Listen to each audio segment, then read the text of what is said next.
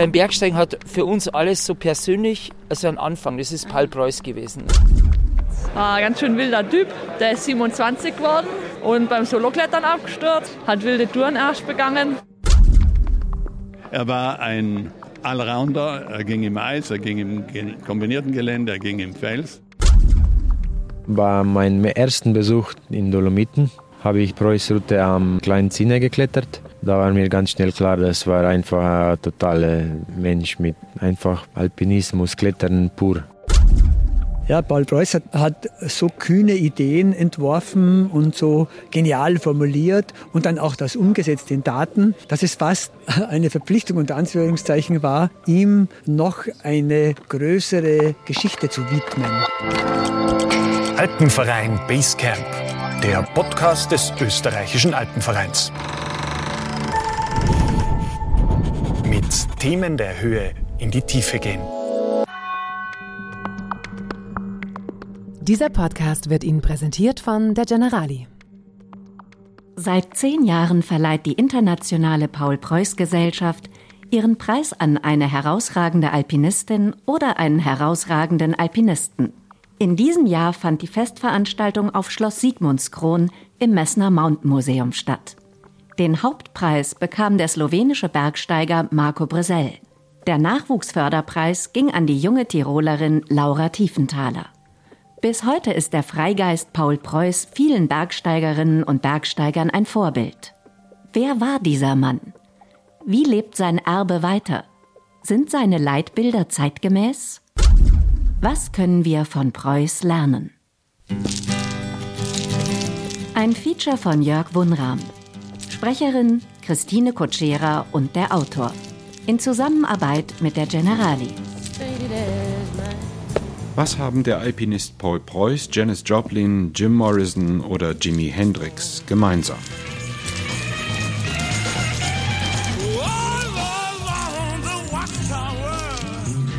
Keiner der genannten überlebt das 27. Lebensjahr. Die Rockmusiker werden zur Legende, es entsteht der sogenannte Club 27.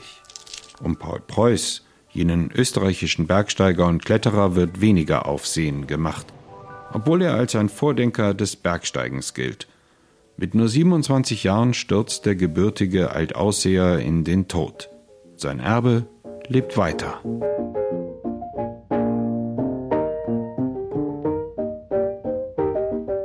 Dritter Oktober 1913.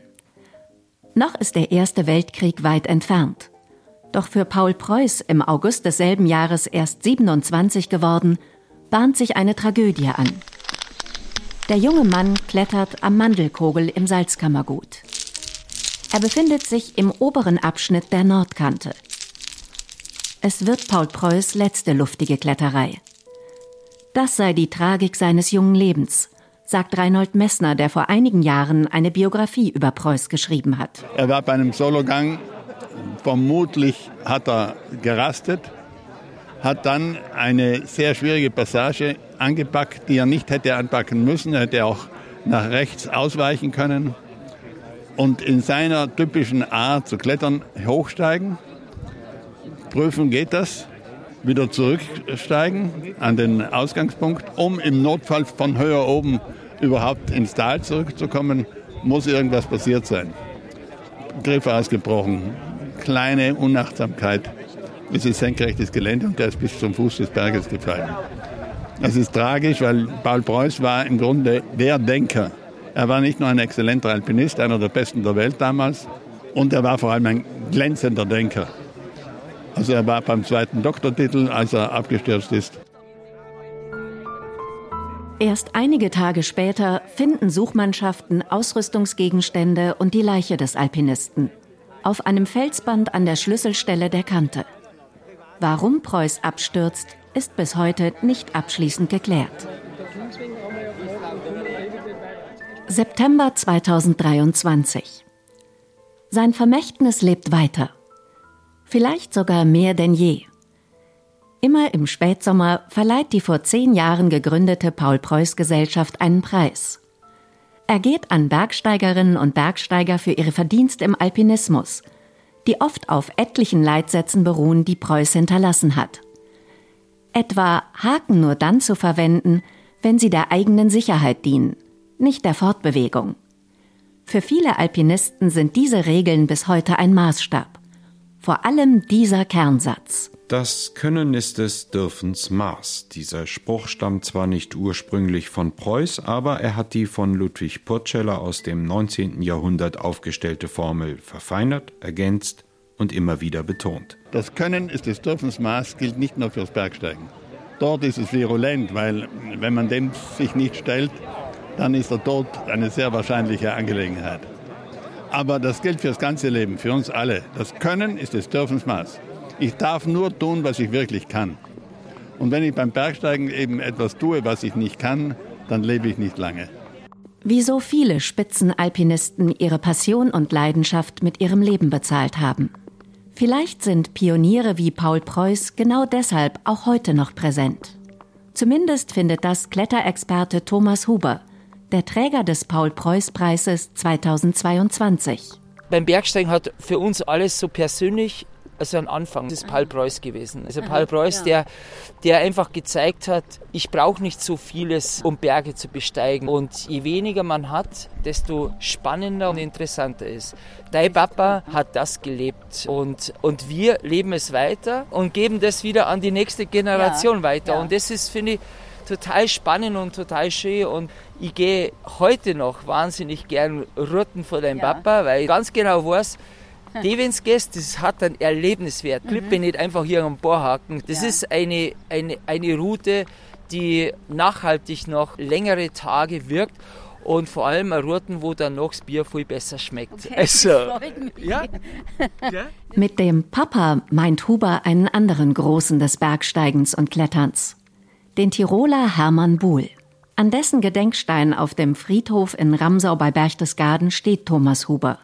Der 57-jährige Sportler unterhält sich mit Buhls Tochter Kriemhild. Sie ist keine sieben Jahre alt, als ihr Vater Hermann im Sommer 1957 tragisch ums Leben kommt.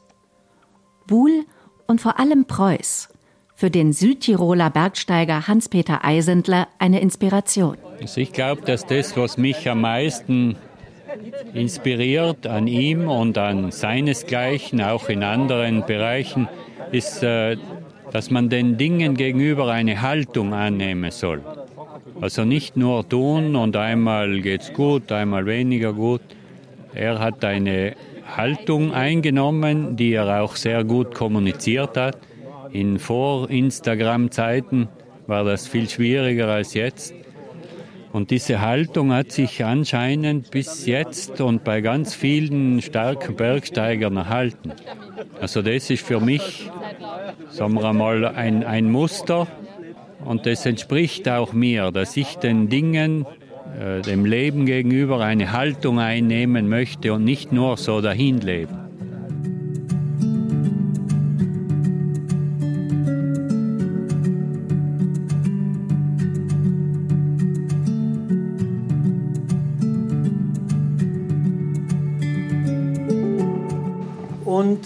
Vielleicht einfach noch zur Erinnerung, was wir so tun.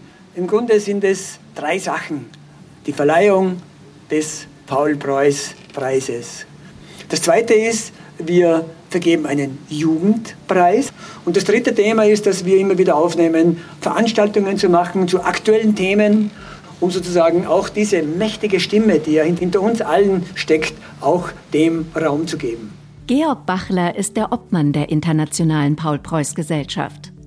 Zum 100. Todestag des österreichischen Bergsteigers 2013 vergab die Organisation den Preis zum ersten Mal. An Reinhold Messner, weil er nach Jahrzehnten des Vergessens Paul Preuß wiederentdeckt hat, die Ideen und die zum Teil revolutionären Gedanken zum Bergsteigen. Gott sei Dank, sagt der Vereinsvorsitzende Georg Bachler.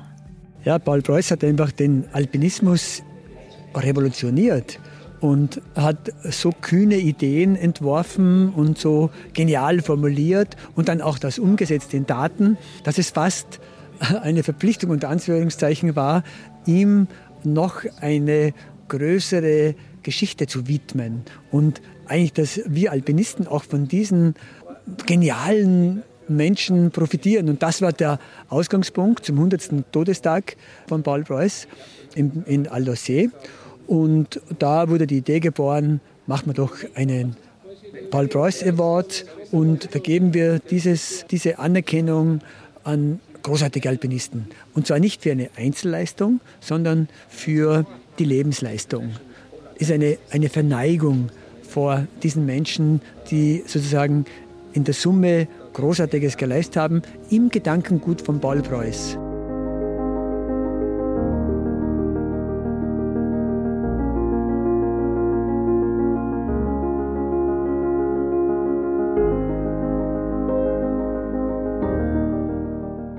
Paul Preuß kommt am 19. August 1886 in Altaussee in der Steiermark zur Welt.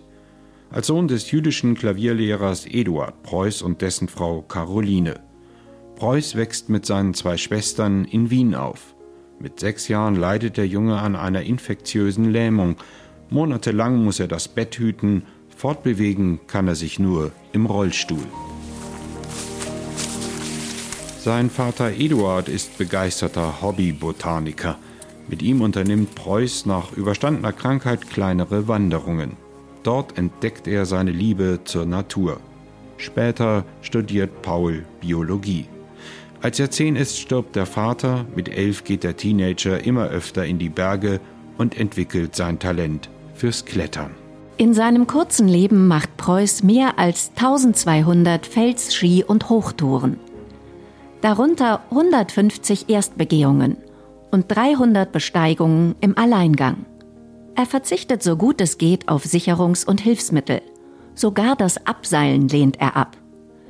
Kein Wunder, dass Preuß bis heute als einer der geistigen Väter des Freikletterns gilt und als extrem vielseitiger Alpinist. Er war nicht nur ein exzellenter Alpinist, einer der besten der Welt damals. Und wenige Leute das klettern konnten, was Hans Dülfer oder Paul Preuß geklettert haben. Er war ein Allrounder, er ging im Eis, er ging im kombinierten Gelände, er ging im Fels. War ein lustiger Mann, hat sehr gut geschrieben. Ich habe eine Biografie über ihn gemacht, alle Unterlagen nutzend, die wir gefunden haben. Paul Preuß lernt aber auch die Schattenseiten des Lebens kennen. Er erfährt antisemitische Anfeindungen und Ausgrenzung. Wegen seines jüdischen Glaubens darf er Anfang des 20. Jahrhunderts an der Universität München nicht promovieren. 1909 beschließt der Biologe deshalb zum Protestantismus zu konvertieren. Seine Doktorarbeit beschäftigt sich mit der Physiologie von Pflanzen.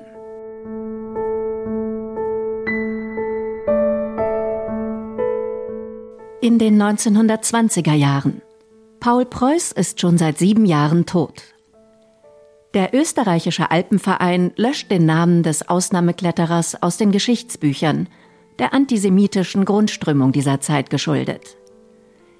Erst in den 1960er Jahren erinnern sich namhafte Alpinisten an Preuß und arbeiten die Geschichte auf. Freunde und Zeitgenossen beschreiben den Wissenschaftler als eloquent, geistreich und empathisch. Menschen, die Preuß nicht leiden kann, soll er einfach Recht gegeben haben. Mit Menschen, die er mag, streitet er sich gerne. In der Sache. Der junge Mann muss ein wahrer Freigeist gewesen sein, sagt der Obmann der Preuß-Gesellschaft Georg Bachler. Vielleicht nicht auf den ersten Blick, aber auf den zweiten und dritten. Das breite Bild zeigt einfach, dass hier einer eine Aktivität, nämlich den Alpinismus, das Bergsteigen in einer bestimmten Form darstellt und beleuchtet, der auch viel für die Gesellschaft bringt, für die normale Gesellschaft, für das Alltagsleben und der sozusagen die Konzepte überwindet von Wettkampf und Rivalität und höher, schneller, besser. Alpenverein Basecamp, der Podcast des österreichischen Alpenvereins. Themen der Höhe in die Tiefe gehen. In Zusammenarbeit mit der Generali. Dennoch sehen sich Spitzenalpinisten wie Reinhold Messner oder Paul Preuß immer wieder Vorwürfen und Vorurteilen ausgesetzt. Sie seien eitel, Egozentriker, Egoisten, schwierige Charaktere. Bei genauer Betrachtung aber, findet Georg Bachler, erfüllen sie eine wichtige Aufgabe. Gerade heutzutage, in Zeiten von Social Media, Rankings und permanentem Wettbewerb. Hochkarätige Bergsteigerinnen gehen nach Ansicht Bachlers ihren Weg in die innere Freiheit. Weg von gesellschaftlichem Mainstream, Zwängen und Verpflichtungen. Obwohl es paradox ist. Frei zu klettern heißt ja, ich bin hier ganz eng gebunden an die Möglichkeiten des Felsen und trotzdem ist es eine Form der inneren Freiheit, die wir dabei erleben. Aber es ist ja nicht das Soloklettern, es ist vielmehr die Möglichkeit, die menschlichen Qualitäten weiterzuentwickeln. Diese innere Stärke und innere Freiheit zu nutzen, um sozusagen äh, nach außen etwas zu tun, das jetzt nicht nur egozentrisch auf einem selber wirkt, sondern wo man auch die Möglichkeit hat, andere davon profitieren zu lassen, indem man erzählt, indem man die Philosophie weitergibt, indem man denen Mut macht und auch gleichzeitig Verantwortung einfordert und auch so etwas Großartiges wie verzichten lernen muss. Als Freigeist bezeichnet sich auch Alexander Huber, der jüngere der Huberborn. Huber bekommt 2017 den Paul-Preuß-Preis verliehen. Auch weil der studierte Physiker seit frühester Jugend für das brennt, was er tut. Klettern. Steilste und schwierigste Wände. Paul Preuß hat ihn inspiriert, seinen Weg zu suchen und zu gehen. Nein, ich, ich sage, ich bin, ich, bin schon, ich bin schon tatsächlich ein Freigeist. Das, hat mit diversen Entscheidungen mein Leben zum Tor gehabt, wo ich einfach auch gesagt habe, du hast einen relativ offenen, klaren Weg. Ich habe studiert, bin Physiker. Natürlich die Möglichkeit gehabt, dass ich am Lehrstuhl weiterarbeite, aber mei, ich habe einfach die Möglichkeiten für mich in meinem Leben gesehen und habe sicher da zum Beispiel meine Eltern vor den Kopf gestoßen, weil ich gesagt habe, du, ich lasse jetzt die Wissenschaft liegen. Ich gehe jetzt einfach in die Berg, wo halt man schon sagen muss, der, der Weg in die Berg, wie ich dann mein Leben gestalte mit dem Bergsteigen, der war natürlich alles andere wie offensichtlich. Huber hätte damals, 28 Jahre jung, auch einen normalen 9-to-5-Job annehmen können. Wollte er aber nicht, weil er sein Kletterniveau in der Weltspitze kaum hätte halten oder ausbauen können. Außerdem liebt Huber bis heute die Auseinandersetzung mit der Natur, mit dem Berg, mit dem Fels, mit kniffligen Kletterrouten. Ja, da war eben schon 28, wo ich gesagt habe, nein, und ich nehme jetzt keinen Job als Physiker, sondern ich gehe in die Berg. Und das hat schon mit äh, der Entscheidung eines Freigeistes zu tun. Und warum ich es gemacht habe, das war schon, ich wollte mein Leben frei gestalten. Und da hast du als Bergsteiger mit dieser Lebensform genau diese Freiheit. Dort hinzugehen, wo du halt hingemägst.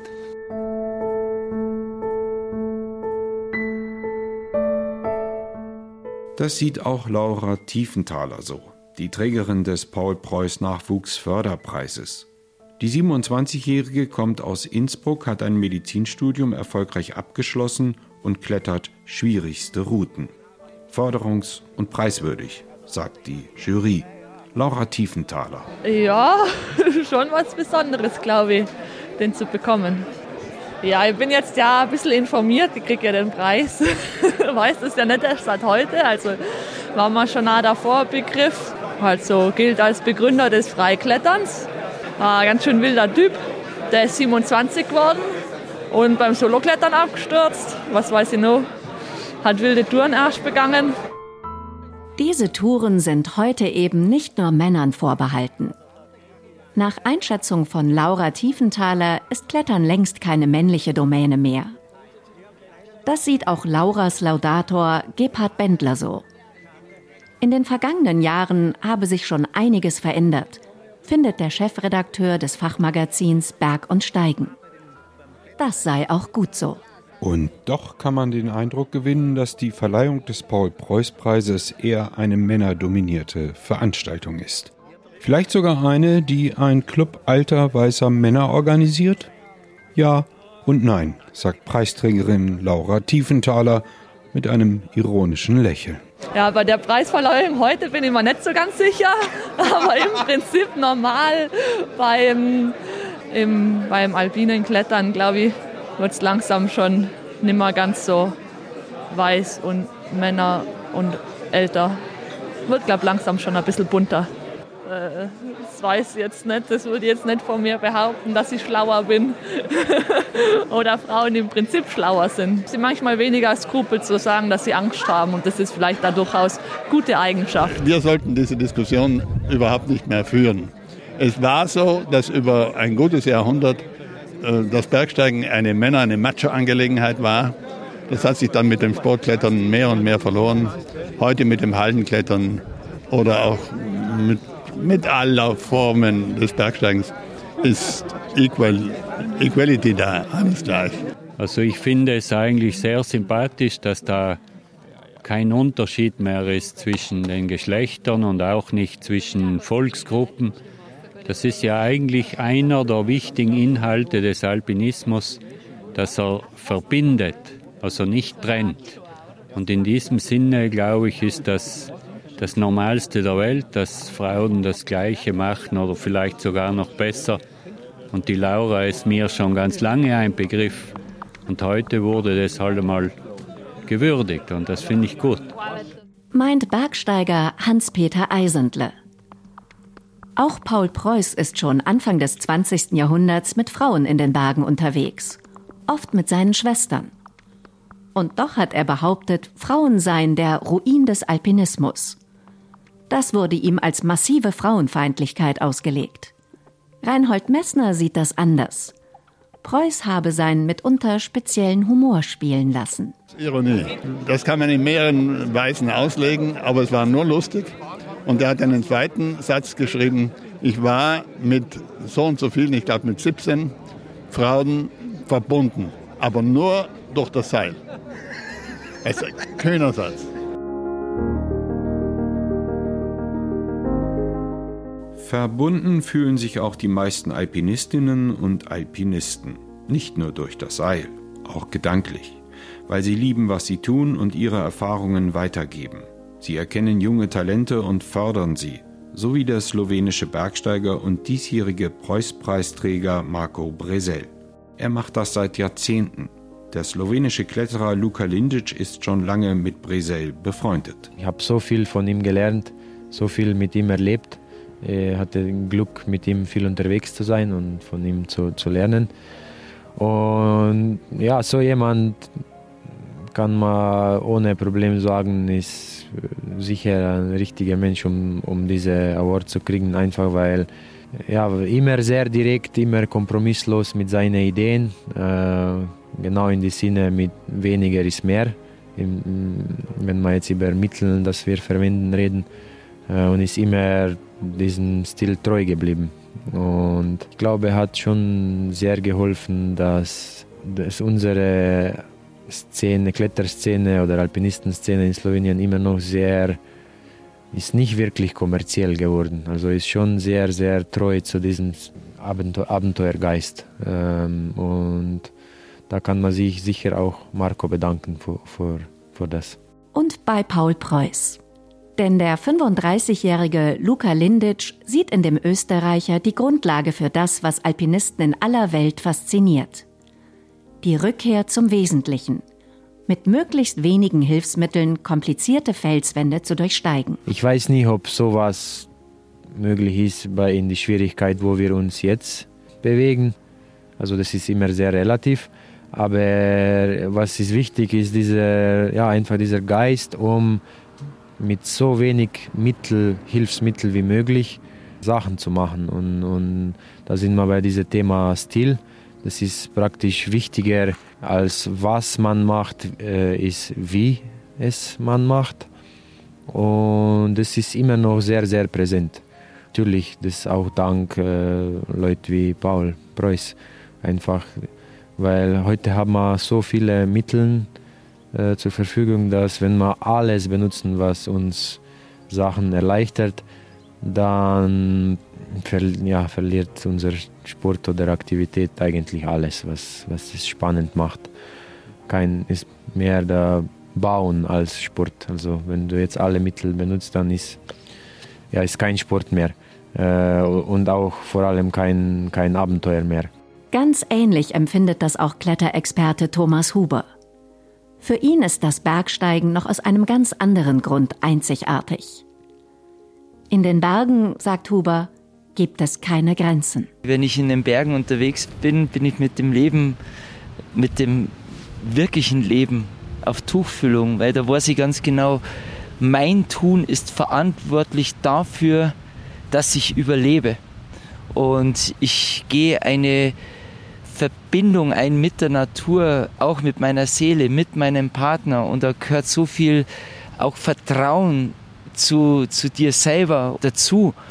Und das kann man schon fast als Metapher sehen. Bergsteigen hat was sehr Spirituelles, schon fast Göttliches. Und wenn man dann ganz oben kommt, dann haben die Sinne so, ein, so eine Freiheit. Das ist Wahnsinn. Und äh, ich finde, dass wir Menschen oft im Tal Grenzen aufgebaut haben, auch Ausgrenzung leben, weil wir andere nicht in unserem Garten haben möchten. Aber plötzlich gehst du in die Berge, lösen sich alle Grenzen auf und sind alle Menschen gleich. Und das ist, das ist das Faszinierende, was ich in den Bergen erlebt habe. Ich war auf der ganzen Welt unterwegs.